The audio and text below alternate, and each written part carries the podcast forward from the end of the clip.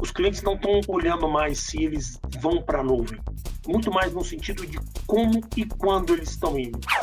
Hoje o meu cliente, Moacir, ele vai desde um pequeno escritório de, de advocacia de um amigo meu que tem todos os seus processos na nuvem e consegue trabalhar de maneira virtual, até grandes bancos, como recentemente a gente fechou um contrato de 10 anos com o Banco Itaú para ajudá-lo nessa jornada digital, muito em cima do que eu falei para você, dessa agilidade de lançar novos produtos, dessa inovação de trazer novas coisas a mercado, novos, novos serviços a mercados e ter toda essa, essa ótica de otimização e custo. Então a gente tem visto com certeza grandes clientes, que a gente chama clientes enterprise, que você mencionou, bancos fazendo essa transição, a gente enxerga empresas de manufatura como um todo, a gente tem a questão de uma BR como exemplo, a gente tem a questão da Natura como exemplo, então a gente já acompanha, o que a gente coloca dentro desse sentido é que isso é uma jornada, Moacir. E essa jornada ela é diferente para cada tipo de cliente. Começa agora o podcast do Conexão CEO, o programa de entrevistas que traz as principais lideranças empresariais do Brasil para falar sobre negócios e nova economia. Olá, bem-vindo ao Conexão CEO. Ele tem mais de 30 anos de experiência no mercado de tecnologia, com passagens por empresas como Schneider Electric, Avaya, Bematec e Sun. E desde junho de 2018, ele comanda a operação local de um ícone global da computação em nuvem. Hoje eu converso com Kleber Moraes, diretor-geral da Amazon Web Services no Brasil. Kleber, é um prazer falar com você novamente. Muito obrigado por sua presença. Assim, é um enorme prazer conversar com você. Uh, conforme você vinha falando, a gente tem um, uma longa história juntos aqui e vai ser muito interessante a gente bater esse papo. Legal, muito bom falar com você mesmo novamente. Kleber, começar por essa, como eu, como eu me referi, né, é um ícone, né? Na verdade, quando você fala em computação em nuvem, é, difícil dissociar né, da, da AWS. Me conta um pouquinho do momento da empresa, até porque o Andy Jassy, que era o, o presidente dessa, desse, desse negócio, dessa divisão dentro da Amazon, né, assumiu como CEO hoje, né, global, foi, no, se não me engano, no primeiro semestre agora, né, no lugar do Jeff Bezos. Uh, isso se reflete de alguma forma aí, porque a, a própria AWS já tinha um peso grande aí, né, dentro da operação. Isso se reflete de alguma forma no, no momento de vocês? O, o, vamos começar pela questão do, do, do hum. End, porque o, o grande processo sucessório ele se baseou na questão da cultura. Acho que hoje, quando você vê a AWS, e esse momento que a gente vive, ele, os pilares da, da Amazon e que refletem na AWS é a questão da cultura. E, e o principal delas, que é a obsessão pelo cliente e a inovação. Na, questão da inovação, aí surge a AWS. Assim. Então, aproveitando para contextualizar essa questão de nuvem, há 15 anos atrás, a Amazon, já no, no seu momento de, de crescimento dos negócios, entendendo que no e-commerce a gente descobriu internamente um, um, um mecanismo de ter grandes volumes durante períodos de Black Friday, poder ter vales de consumo e transformar isso num serviço transformar isso num serviço que, que se denominou nuvem. Então, a AWS é a pioneira na nuvem, onde a gente conseguiu levar todos um serviços computacionais de servidor, armazenamento, como um todo, via internet, levando para os clientes, eles pagando conforme eles utilizem. Acho que um paralelo que eu faço com, com essa revolução da tecnologia uh, é o que a gente compara com o que aconteceu com a energia elétrica. No passado, você tinha que ter grandes geradores, você tinha que manter o seu espaço físico para geração de energia, você tinha um custo muito elevado. E a partir do momento que você fez uma rede de distribuição e levou isso através de um clique para o mercado, ah, você trouxe a revolução industrial. Você simplificou a forma e o custo de, de, do negócio. Foi a mesma coisa que a Amazon fez com a AWS. A partir do momento que a gente levou toda essa infraestrutura tecnológica através da internet com um custo menor. A gente abriu um mercado porque a gente chama das startups e essa passou a ser a nova revolução que a gente está muito inserida nesse, inserido nesse contexto. Então, acho que a AWS reflete isso, reflete essa inovação, reflete atender com, com obsessão esse cliente que a gente procura fazer no, no, nosso dia a dia. Então, talvez seja por isso que hoje a, a gente vê a AWS ajudando os clientes nessa, nesse momento como um todo, nessa transformação digital, mas mais do que isso, na inovação dos seus negócios. E é engraçado, né? Porque é, você já vinha nesse, o mercado já vinha nesse mantra da transformação digital, né? Uh, há uns bons, pelo menos três, quatro anos.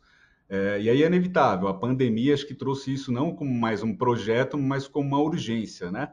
Como é que isso se refletiu, por exemplo, para a computação em nuvem, que está por trás, que, que a via que permite muito, muito disso, né? Dessa questão de escalabilidade, de, de, de, de você agilizar a ida ao mercado, de lançamentos de produtos, desenvolvimento de produtos, enfim, uma série de, de questões. Como é que isso se refletiu um pouco para o mercado de cloud? Porque se tinha aí uma certa ainda, uh, não, não resistência, mas acho que você pode falar muito melhor, o, o passo ainda não era tão acelerado para essa adoção, era? Uh, muitos clientes, né, naquele primeiro modelo que eu falei para você, que as primeiras empresas que, que abraçaram a nuvem foram as startups. Então, por quê? Porque elas tinham um, um modelo de negócio muito claro, uh, muitas vezes não tinham questão do investimento, uh, recursos para fazer grandes investimentos em tecnologia. Então, essas startups viram na nuvem o grande habilitador uh, de viabilizar os seus negócios. A gente tem orgulho aqui de, em fazendo 10 anos de Brasil, de ter ajudado grandes, uh, não mais startups, mas unicórnios a crescer, como o exemplo do Nubank, como o exemplo da Vtex, exemplos do Gimpass, ou seja, essas empresas abraçaram a, a, a nuvem como o grande habilitador dos seus negócios. O, que aconteceu, assim, talvez nesse momento da pandemia, foi que isso, isso trouxe um desafio a mais para cada um de nós, desafio num contexto pessoal, vamos chamar assim, ou seja, a gente está fazendo hoje essa, esse bate-papo virtual ah, que no passado a gente estaria fazendo presencialmente, ou vários dos nossos das minhas viagens para Seattle foram reduzidas, ou seja, mudou o contexto pessoal de cada um nós, de nós, mas mudou a questão da, da estratégia dos negócios. A gente viu vários clientes precisando ter agilidade nos seus negócios, clientes que tiveram que fechar suas lojas e, e virar o seu negócio para de forma eletrônica, de comércio eletrônico, ou clientes que tiveram que transformar o seu modelo de negócio indo muito mais digital e tendo coletar muito mais dados ah, em função da, dessa agilidade de ir ao mercado. A gente teve clientes que tiveram uma necessidade que eu chamo, que a gente chama de elasticidade, de ter um consumo maior. Clientes como o iFood, que o volume de, de, de entregas aumentou significativamente. Eu sou um usuário a, a, assíduo do iFood e, como todos nós, a gente viu a necessidade de manter a qualidade do serviço. Em momentos como esse, custo é, impactou vários dos nossos clientes, mas assim, eu acho que aí vem o grande benefício da nuvem, que da mesma forma que você, quando você utiliza, você paga mais, você, quando você reduz a utilização, você paga menos. E aqui um parênteses que eu faço, que durante esses últimos 18 meses, a gente atuou intensamente com os clientes de forma a ajudá-los a, a, otimizar o ambiente de nuvem deles e foram mais de 500, 500 clientes onde a gente reduziu o custo de nuvem deles entre 20% a 50%. Então você vê em todo como esse... É, como, é que vocês, como é que vocês conseguiram negociar e chegar a essa redução? E isso está na nossa essência como, como empresa. Ou seja, hoje toda a minha equipe técnica o principal objetivo deles é ajudar o cliente a utilizar melhor os nossos produtos.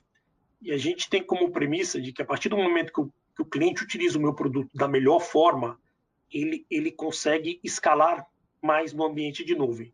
Então, basicamente, o que a gente fez foi juntar equipes internas, fazer análises do ambiente desse, dessas centenas de clientes e apresentar relatórios para eles, dizendo coisas que eles poderiam reduzir custo. Por exemplo, máquinas que estavam com pouca utilização, máquinas que ele poderia usar um outro tipo de produto que reduziria o custo dele.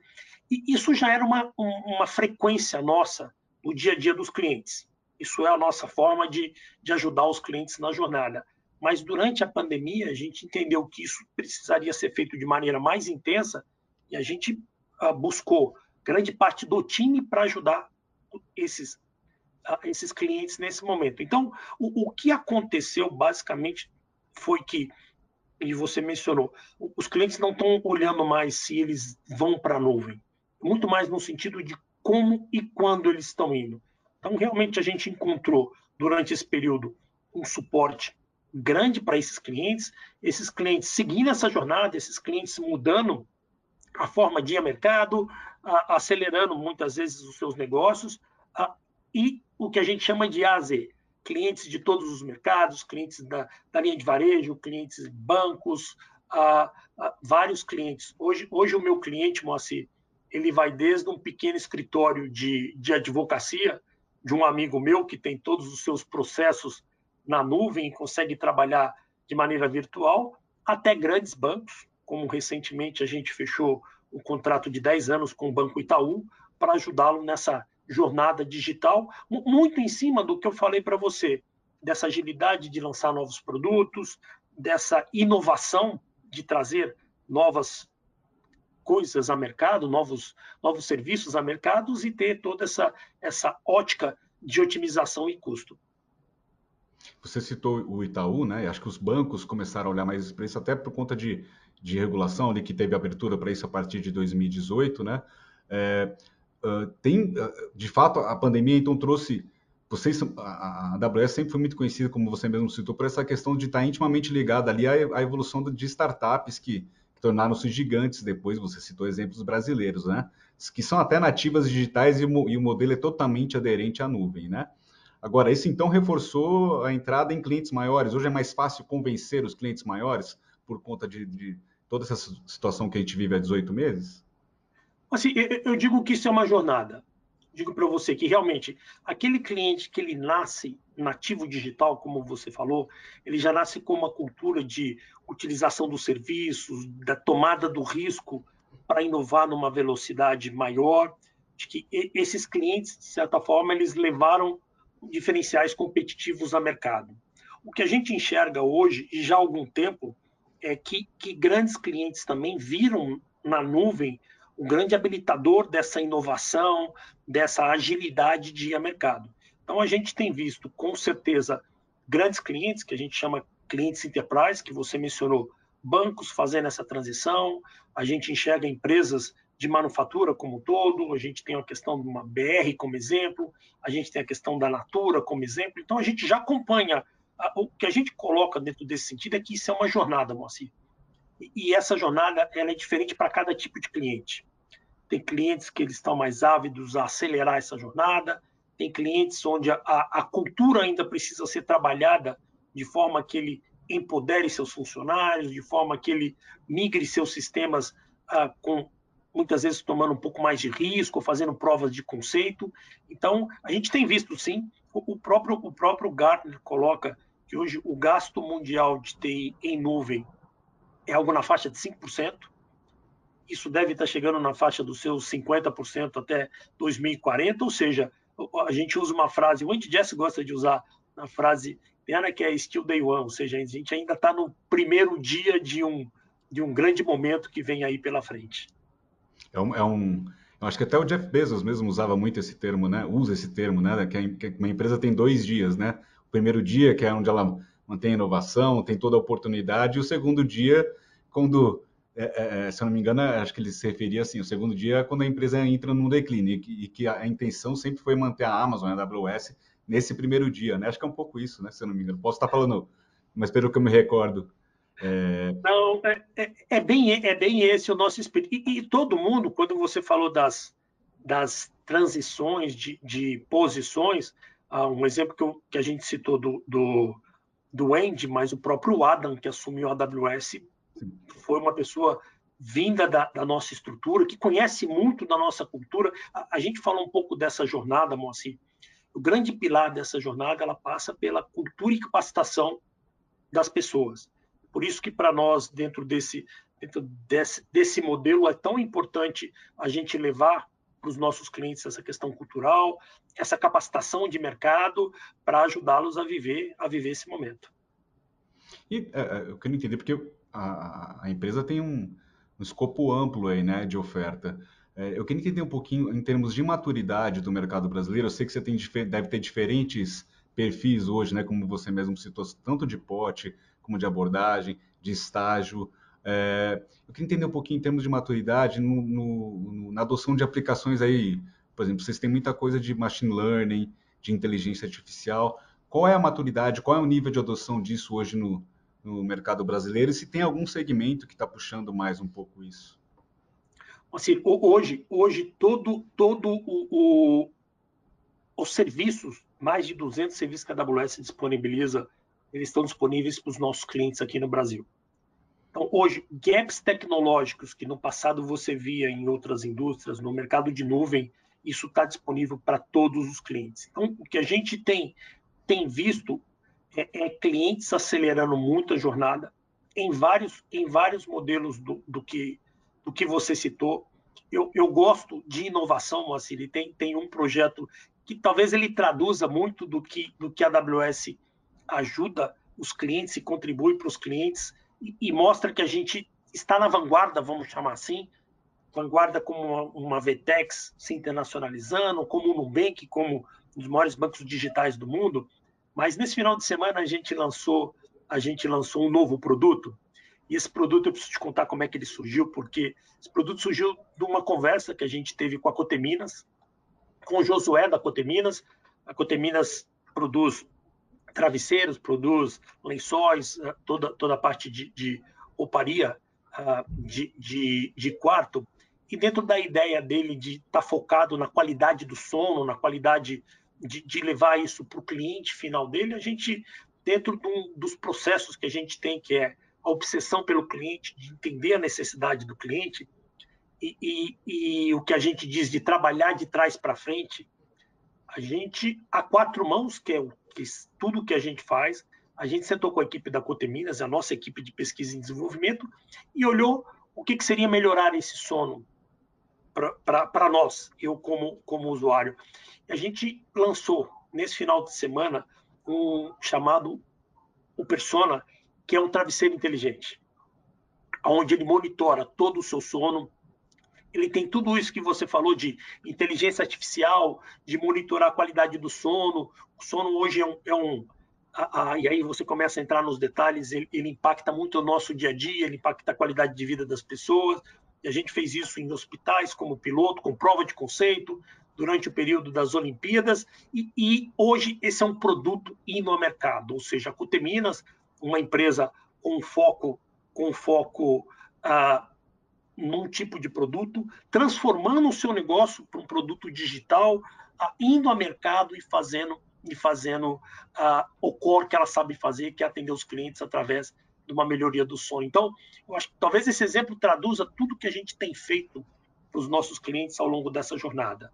É entender o negócio dele, trabalhar a quatro mãos. 90% do que a gente faz, a gente faz com os clientes e ajudá-los nessa transformação. Então, eu, eu, eu fico até feliz em dar esse exemplo, porque esse é um dos exemplos pela qual a gente ajuda os clientes a fazer novos produtos, a modificar, uh, modificar-se internamente, no, com, com, toda, com todos os nossos princípios de obsessão pelo cliente, de working backwards, de ter, de ter tudo que a gente consegue fazer para realmente ajudar na jornada digital dos clientes. Kleber, eh, de, de, de, que maneira, como você mesmo citou, tem, vocês têm hoje desde um, um escritório de advocacia, talvez de menor porte, até uma, uma grande empresa como uma Natura, como o Itaú. Como é que isso se reflete ou vem se refletindo na operação mesmo, né? Porque você tem que ter diferentes braços, acho que diferentes modelos para atender esses, esses, lógico, com os mesmos princípios, com essa mesma orientação que você vem citando de obsessão pelo cliente, mas são diferentes perfis de, de, de clientes, né? Como é que isso vem se refletindo na estrutura mesmo aqui da, da AWS no país? Ah, a gente tem, tem por duas linhas, Moacir, que, que, que a gente tem atuado de maneira muito forte. Primeiro, na parte de capacitação de mercado. Ou seja, hoje, hoje existe uma carência de profissionais de mercado. O próprio Brascom diz que tem um gap de 24 mil funcionários anualmente no mercado. Então, a primeira forma da gente atender ao mercado é ajudando o mercado a se capacitar gente tem programas como a, a, AWS Academy, que vai na universidade, capacita os alunos e ajuda esses alunos a, a entrarem nessa jornada da nuvem. A gente tem parcerias com, com clientes como o iFood, que recentemente lançou um programa de capacitação para 3 mil pessoas do seu ecossistema, que vai desde o entregador até um familiar de uma pessoa do restaurante, ou a própria Vetex, que está dando mais de mil vagas uh, para capacitação em nuvem. Então, a gente primeiro preocupa muito em capacitar o mercado. Na nossa história desses 10 anos, a gente treinou mais de 100 mil pessoas em nuvem, então esse é o legado que a gente começa a deixar. Por outro lado, a gente tem vários parceiros, um ecossistema de milhares de parceiros que ajudam esses clientes nessa jornada. A gente tem desde grandes parceiros como uma Accenture, uma DXC, até parceiros de porte médio, parceiros de porte pequeno, porque a partir do momento que você tem 200 tipos de serviços diferentes, existe um modelo de capacitação. Ah, eu tenho parceiros que conhecem mais soluções de segurança, outros de, de inteligência artificial. Então a gente cria um ecossistema muito forte para trabalhar, educando esses clientes, a própria, a própria AWS ajudando esses clientes dentro dessa jornada e os parceiros trabalhando. Nisso daqui, e, e aproveitando a oportunidade também, Moacir, você contou um pouco da minha história de, de 30 anos, e, e, e, nesse momento, e eu vivo isso na pele, esse é o momento onde cada um de nós executivos tem que se capacitar muito. Ele, eu sou certificado em nuvem e todos os meus funcionários são certificados. Ah, mensalmente a gente tem que tem que estudar um novo produto, um novo lançamento que a AWS tem feito e a gente tem provas que tem que, tem que passar por essas provas. Então, o, o, o, executivo hoje, não só o executivo de tecnologia, mas o executivo hoje, de maneira geral, ele tem que estar muito atualizado do que está acontecendo no dia a dia tecnológico para entender como é que aquilo se transforma em vantagem competitiva para o seu negócio. Então é dessa forma que a gente tem ajudado os clientes e tem e, e hoje o Brasil, assim, eu tenho orgulho de dizer isso, Hoje o Brasil é uma referência no mercado de nuvem. Hoje a gente tem, primeiro, vários clientes se internacionalizando, usando a, a, a, os benefícios da nuvem para se internacionalizar, mas mais do que isso, criando referência e sendo polo, muitas vezes, de atratividade de profissionais. Eu tenho tem profissionais aqui hoje que estão atuando e se transferindo para vários lugares do mundo, que, que talvez seja um grande diferencial nosso como brasileiro, de, de entender tecnologia, ser um, um, um heavy user de tecnologia e trazer isso como benefício pessoal e profissional para as empresas. E, e no, no, no, mapa global aí, qual é a relevância do Brasil, né? O Brasil é uma das zonas de, de, de, disponibilidade, né, de data centers da, da AWS.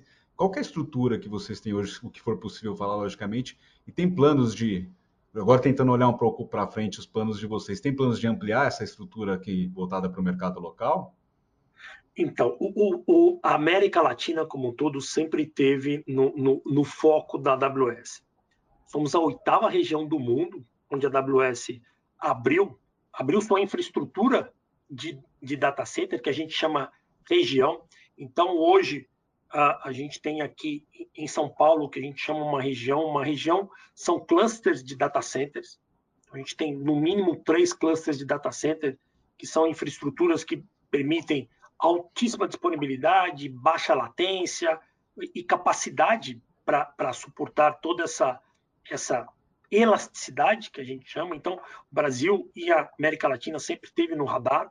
A gente completa 10 anos, então há 10 anos a gente investe no Brasil e, e recentemente, Moacir, a, a, no ano passado, em fevereiro, a gente anunciou um, um investimento na, no Brasil de mais de um bilhão de reais para aumentar essa capacidade uh, e essa infraestrutura, trazer mais infraestrutura para o Brasil. Então, para nós, globalmente, Brasil e América Latina, sim, sempre esteve no, no, no foco de investimento, porque a sétima, a sétima, a, a, a, sétima, não economia, mas o sétimo gasto mundial de, de tecnologia é, é o Brasil e a gente tem um cenário, sim, de continuar investindo, continuar trazendo pessoas, continuar capacitando clientes e canais.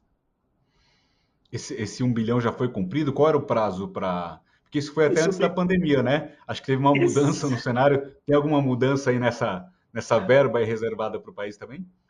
Não, a, a, a, mudança talvez seja tem de forma. Tem que falar com os homens lá, Kleber, tem que bater na porta Não, lá e falar, pessoal, esse assim interessante que primeiro a infraestrutura ao longo desse um ano e um, mais de um ano, né, quase um ano e meio, as, a infraestrutura dos data centers como um todo, sim, começam a, a, a ser lançadas. A gente ampliou e aumentou a capacidade como um todo e, e, e um lado nosso, assim, por isso que isso está na essência do DNA, que a gente trabalha numa visão de longo prazo.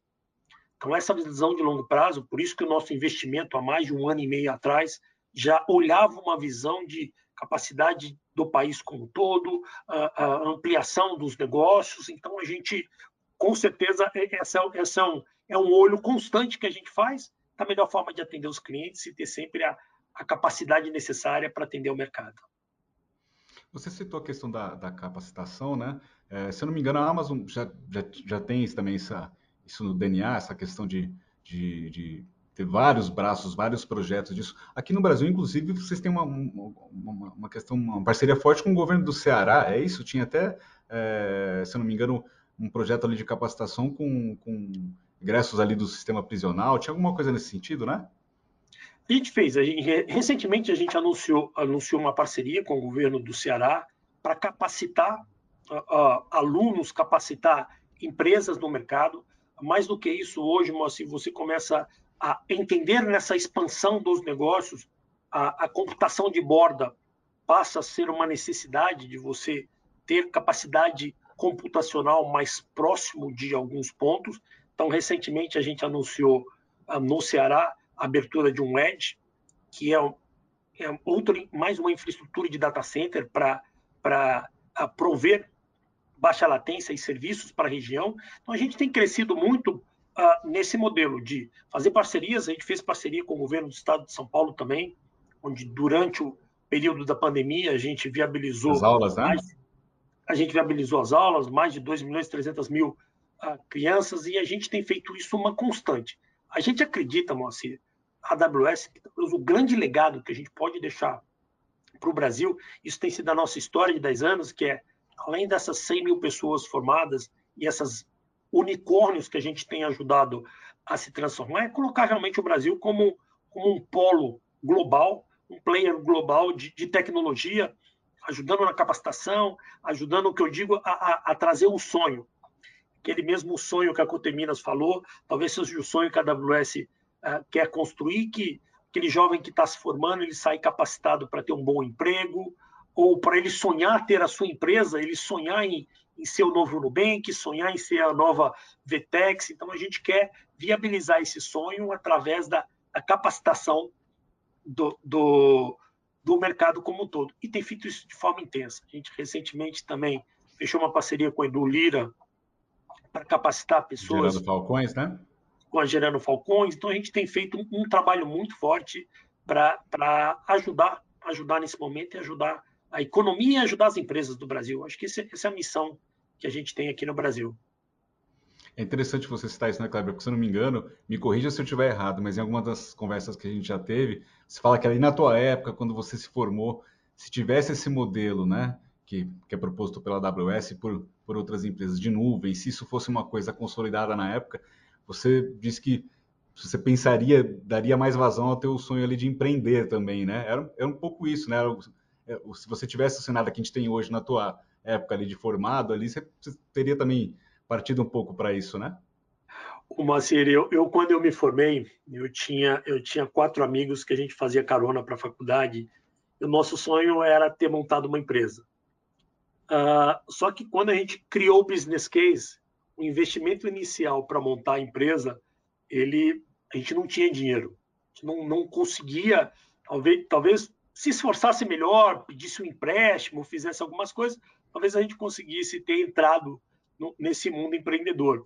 Mas hoje, esse jovem que se forma, ele tem todas as ferramentas na mão. Acho que foi interessante ontem, a gente fez um, um bate-papo com a Dani da Pismo, Pismo ontem fez um, fez uhum. um teve um, um aporte, aporte né? de capital e, é, e ela comentou isso.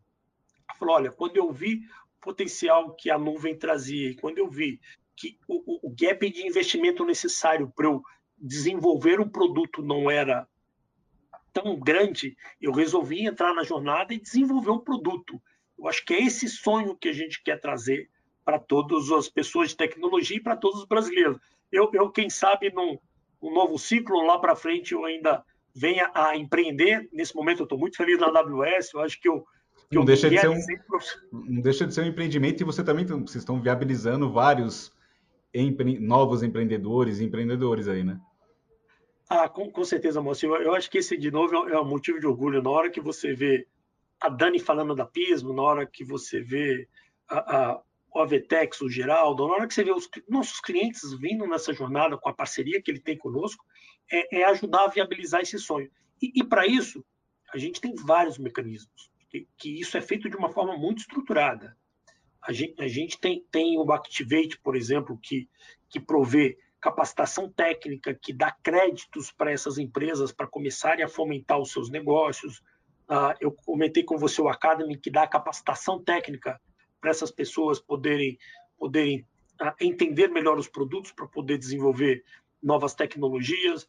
A gente acaba fazendo uma série de hackathons ou, ou Connect, que é conectar pequenas empresas e startups a grandes empresas, de forma que os dois lados aprendam mais da infraestrutura tecnológica e dos negócios em visões diferentes.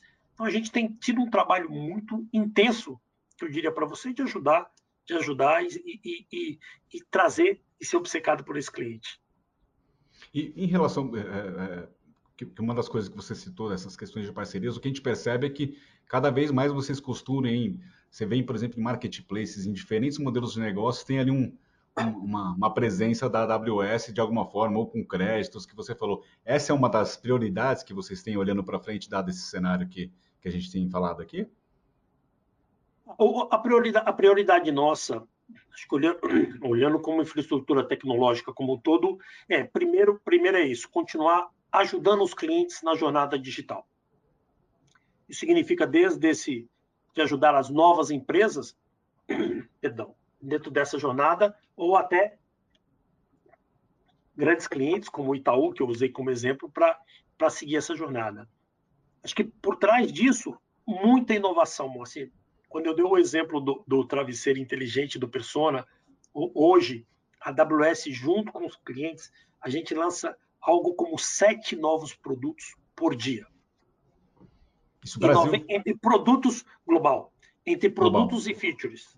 Então, isso, isso significa que 90% do que eu faço, eu faço junto com o cliente, que foi o exemplo da Coteminas, e os 10% a gente faz entendendo o mercado e levando mais soluções. Então, esse é o motor que eu digo que a gente leva como inovação para o cliente, como diferencial competitivo, como, como features que eles possam montar para levar novos produtos ao mercado. Por isso que a gente. E, aí eu vou parafrasear de novo o, o Andy Jess, que ele diz: não, não tem algoritmo de compressão para a experiência. Então, hum. essa experiência de ter uma base enorme de clientes, de ter uma quantidade de serviços muito grande, parceiros e, e, e esses mecanismos de ajudar o cliente que, que fazem a diferença e ajudam os nossos clientes. Eventualmente tem, tem projetos desenvolvidos aqui a partir do Brasil que ganham escala? Se, se, se tem, você poderia dar alguns exemplos? Ganham escala global em outras operações da AWS? Ah, o, como empresa, eu acho que os unicórnios que a gente mencionou, a própria Vetex é um exemplo global de plataforma e-commerce que ela está presente no mundo inteiro, uh, ganhando, ganhando espaço. Acho que o próprio modelo do Nubank hoje, o Nubank tem crescido para outras regiões. A questão da Hotmart, que é um, uma plataforma de educação que utiliza todos os nossos serviços. Então, você tem essa, essas empresas e, e, serviços como esse. Eu acho que o travesseiro inteligente é um exemplo. Outro dia a gente fez uma questão de reconhecimento uh, facial para identificação e abertura de novas contas utilizando o celular e utilizando inteligência artificial. Então, isso, isso passa. Eu tenho uma equipe interna no Brasil de pesquisa e desenvolvimento que trabalha só em novos produtos para levar junto com o cliente inovação ao mercado. Isso passa a ser serviços globais. Uhum, entendi. Passa a fazer parte do portfólio mesmo. Já é um fluxo normal isso. Já está no nosso DNA, Marcelo. E, e, Kleber, é possível falar, além do Itaú, né, que vocês fecharam esse contrato de 10 anos ali, foi, se não me engano, em, no, em outubro ou novembro, né, de 2020. Uh, você pode falar de alguns outros clientes de grande porte aí que vocês ou ampliaram o relacionamento ou vocês trouxeram para dentro de casa aí nesses últimos 18 meses, aí por conta até de toda essa situação ou não? A, a, a gente, a gente tem um portfólio grande. A, a Moacir, a própria Natura, que recentemente esteve conosco uh, dentro dessa jornada digital, com a questão Avon, a própria BR, agora a Vibra, que fez toda uma migração do ERP a deles. A gente, a gente acaba contemplando no dia a dia vários clientes de, de tamanhos e portes uh, diferente dentro desse modelo que, que, que, fazem, que fazem esse diferencial. Então, o portfólio é muito grande. O portfólio é muito grande em várias indústrias. A gente tem, tem também na área de saúde, tanto o Hospital Sírio-Libanês, que trabalhou de maneira muito intensa conosco, como o Einstein. Então, a gente tem, tem aberto uh, mercados como um todo. E, e, talvez um outro exemplo que eu gostaria de mencionar, que eu estive com ele ontem, foi o BTG. O BTG lançou um banco de varejo durante a pandemia. Sim. Conversando ontem com o Rodrigo, ele falou, Rodrigo Coelho, ele falou, se não fosse toda a funcionalidade da nuvem, se não fosse todo o aspecto de agilidade, a inovação, talvez isso não fosse possível. Então, é dentro desse contexto que a gente tem trabalhado e aí, Moacir, de forma muito intensa. Acho que dentro desses meus 30 anos aqui, eu acho que eu tenho trabalhado ah, de maneira muito intensa e muito feliz para poder estar vivendo um momento como esse. Qual é o grande legado que você acredita, falando em termos de nuvem mesmo, né? Legados, acho que a gente tem diversos aí. É, e a gente ainda, infelizmente, ainda está nessa situação uh, dessa crise sanitária, é, ainda tem definições, incertezas em relação a isso, mas para a indústria, para o mercado, para essa questão da transformação digital, qual que você acredita que é o grande legado que esse período vai deixar para o mercado aí? Ah, eu, eu, acredito que o, o, principal legado foi, foi a necessidade de se adaptar a algo novo. Então, da mesma forma que nós, como pessoas, nós tivemos que trabalhar de forma remota, aprender a, a formas de gestão que não estava escrito em, em nenhum tipo de livro, com relação às empresas aconteceu isso.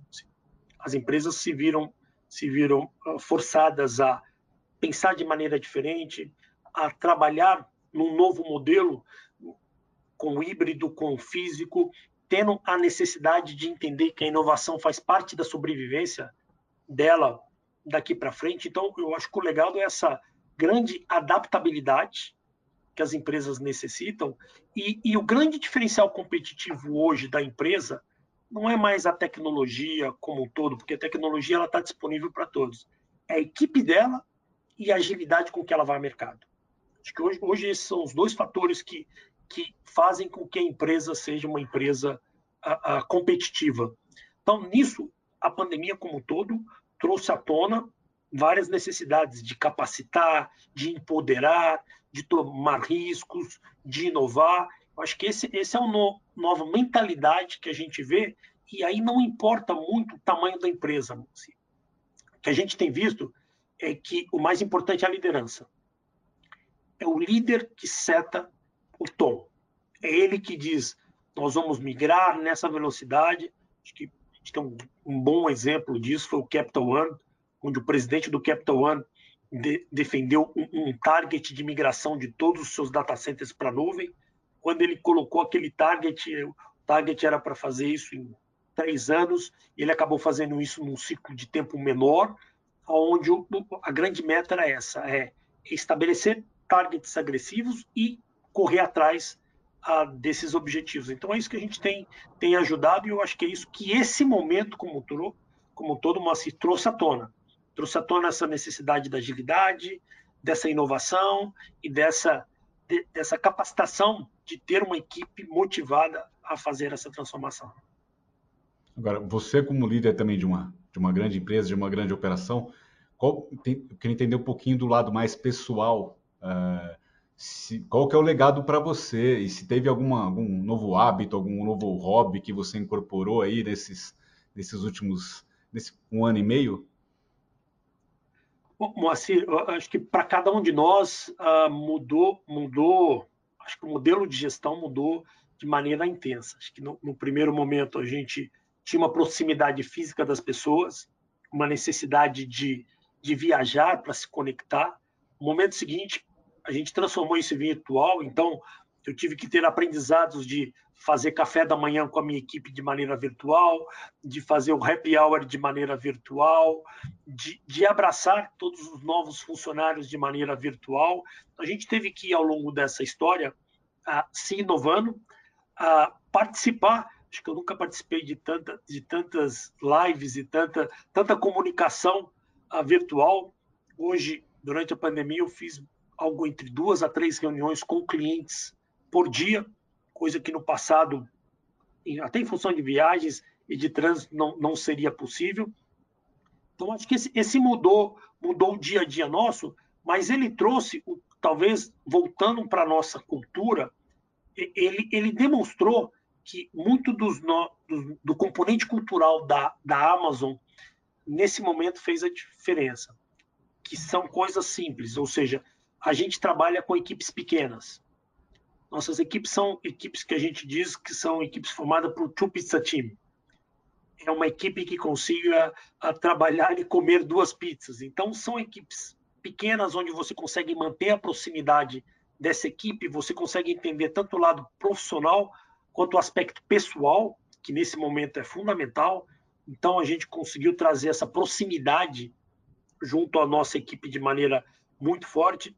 A, a questão do empoderamento, de confiar nos funcionários de forma a empoderá-los a, a, que eles estão em casa, eles estão fazendo o que tem de melhor para o cliente. Acho que dos exemplos que eu mencionei com você de, de ajudar o cliente, eu, eu, me lembro naquele final de semana onde a gente tomou a decisão de colocar todos os funcionários em casa, os nossos funcionários trabalharam intensamente, todos eles de maneira proativa, de ajudar os clientes, como com clínicas que precisava abrir a, a, o, a clínica no, na segunda-feira e tinha um desafio muito forte de acesso a dados, de trabalhar remotamente, como vários outros que a gente fez. Então, aí é onde eu digo para você que a cultura nos ajudou muito. Ajudou a confiar nas pessoas, ajudou a estar próximo das pessoas, ajudar a fazer com que as pessoas entendam que o cliente, a obsessão pelo cliente passa muitas vezes de você ser o psicólogo do cliente para entender, e a gente conversava muito isso da nossa equipe conversando dos desafios pessoais dos clientes ou do cliente para poder ajudá-lo. Então, acho que esse daqui tem, talvez tenha sido o grande aprendizado desse, desse momento. E para mim, pessoalmente, acho que eu, eu tive que, que, me readaptar uh, em algumas coisas. Então, eu comecei a fazer meditação durante esse período. Uh, hoje em dia eu medito. Eu comecei a fazer yoga. Uh, então, acho que você acaba mudando, mudando um pouco do, do, do, seu perfil, do seu perfil profissional e do seu perfil pessoal. E se adaptando. Acho que a grande, grande palavra nesse todo aqui é, é a adaptação como um todo. É importante, você, você começou o yoga e a meditação, foi justamente nesse período mesmo, foi é, é, é, influenciado, inspirado por tudo que a gente estava vivendo, um pouco dessa da busca desse equilíbrio, foi isso? Foi, foi sim, Moacir. Eu, eu acho que tem, tem um aspecto aqui, cada um de nós está passando por essa fase de maneira diferente. Então, a saúde mental ela é extremamente importante você, tanto do lado pessoal quanto do lado do, dos profissionais. Então, acho que eu, eu, aprendi, tanto na meditação quanto na yoga, a, a ter um pouco mais desse equilíbrio. A, adoro, adoro, é, uma, é, é, um costume que eu vou levar daqui para frente, mas essa, a gente teve também uma preocupação com o funcionário nessa questão de saúde mental muito forte. Então, a yoga, por exemplo, a gente começou a dar cursos virtuais para todos os funcionários, a gente chegou a dar aulas de meditação. A cada terça-feira a gente reúne os funcionários para falar de assuntos diferentes, que vai desde uma palestra do Melingene até outras palestras com relação à questão de saúde. Então a gente se, se atentou muito naquele aspecto de ter a saúde mental de todos uh, para passar de uma maneira mais fácil por esse momento. E a, além da meditação, tem algum outro hobby, algum um outro que você consegue dividir um pouco aí do seu tempo, além do profissional? Não, cozinhar eu gosto de cozinhar, então de vez em quando eu, eu continuo fazendo meus churrascos, minhas paejas, uh, como um todo. Eu acho que essa, essa questão de, de uh, viajar, que era um hobby anterior que eu tive que substituir uh, por outros, eu acho que interação como um todo também, escutar mais podcasts, tá, tá no dia a dia acompanhando o que tem acontecido. Então, acho que isso foi, um, foi alguns dos hobbies que agora, na retomada dos negócios, a gente vai ter um novo balanceamento do que, que, do que, que será essa, essa, nova, essa nova fase. Legal. Kleber, muito obrigado mesmo pela conversa, muito obrigado pelo papo, pela sua presença. Bacana ter você aqui. Assim, é, é, um prazer, eu acho que esse assunto, esse assunto ele é vibrante e ele traz para nós eu sempre digo e gosto de, de uh, encerrar a nossa conversa, ele traz para nós uma responsabilidade muito forte. Acho que empresas como a AWS, empresas como os nossos clientes que estão que no dia a dia, a gente tem a obrigação de momentos como esse ajudar o país, ajudar um gap social que cresceu de maneira significativa, ajudar na empregabilidade das pessoas do Brasil, acho que ajudar o Brasil a ter um sonho. Eu sempre digo isso que eu vejo hoje durante esses meus 30 anos de, em tecnologia, eu vejo que hoje a gente pode usar a tecnologia como um habilitador do Brasil se superar, de gerar essa quantidade de empregos, de gerar essas novas uh, uh, startups, de gerar esse sonho. A gente está precisando ter esse sonho daquele jovem que está saindo da universidade, que encontra dentro do mercado de tecnologia, dentro do que a gente habilita como nuvem a capacidade dele inovar e ter e ter ou um emprego ou uma empresa ou ter esse sonho maior. Então, acho que a gente tem a responsabilidade nesse momento como executivos e vocês da mídia como todo são parte fundamental disso de ajudar a gente a construir a, a, um legado e deixar um Brasil melhor. Então, isso que a gente espera com a AWS nesses 10 anos a, ajudando as empresas e ajudando o mercado a, a deixar essa semente para o futuro. Então é isso. Muito, muito obrigado pela conversa. Não, legal. Eu que, eu que agradeço.